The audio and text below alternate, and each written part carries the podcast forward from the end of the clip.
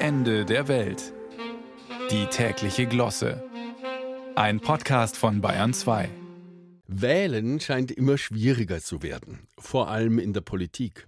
Das hängt damit zusammen, dass es Wahlsysteme gibt, etwa in den USA, wo die Kandidatin verlieren kann, die auf die Gesamtzahl der abgegebenen gültigen Stimmen bezogen mehr Ja-Stimmen bekommt als der gegnerische Kandidat.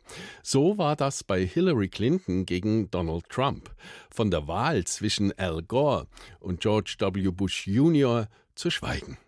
Seit neuerer Zeit kommt hinzu, wer wissen will, was wirklich geschah an den Urnen, muss aus dem Ergebnis das Eingreifen ganzer Hackerarmeen rausrechnen.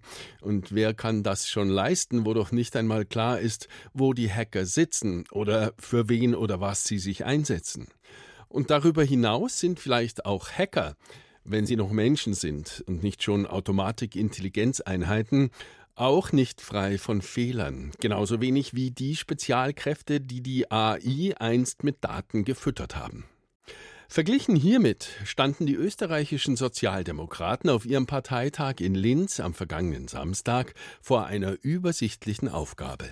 Zur Wahl für den SPÖ-Parteivorsitz traten an der SPÖ-Chef im Burgenland und der Bürgermeister von Treiskirchen in Niederösterreich. Der Burgenländer, so schien es zunächst, gewann.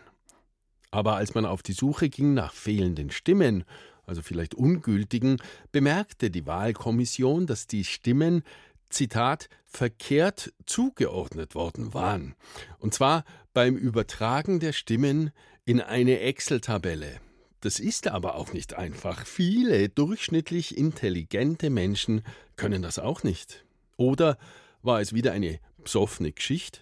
Wie damals, als der Innen- und Verfassungsminister von der FPÖ die Alpenrepublik auf Ibiza an eine vermeintliche Oligarchennichte verscheppern wollte? Keineswegs.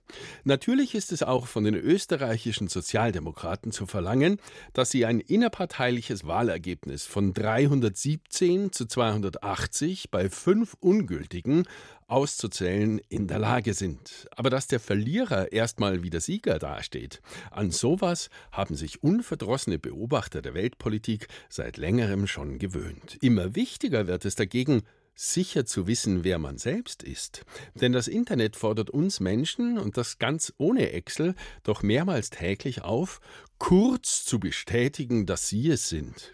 Darauf möchte man doch vorbereitet sein.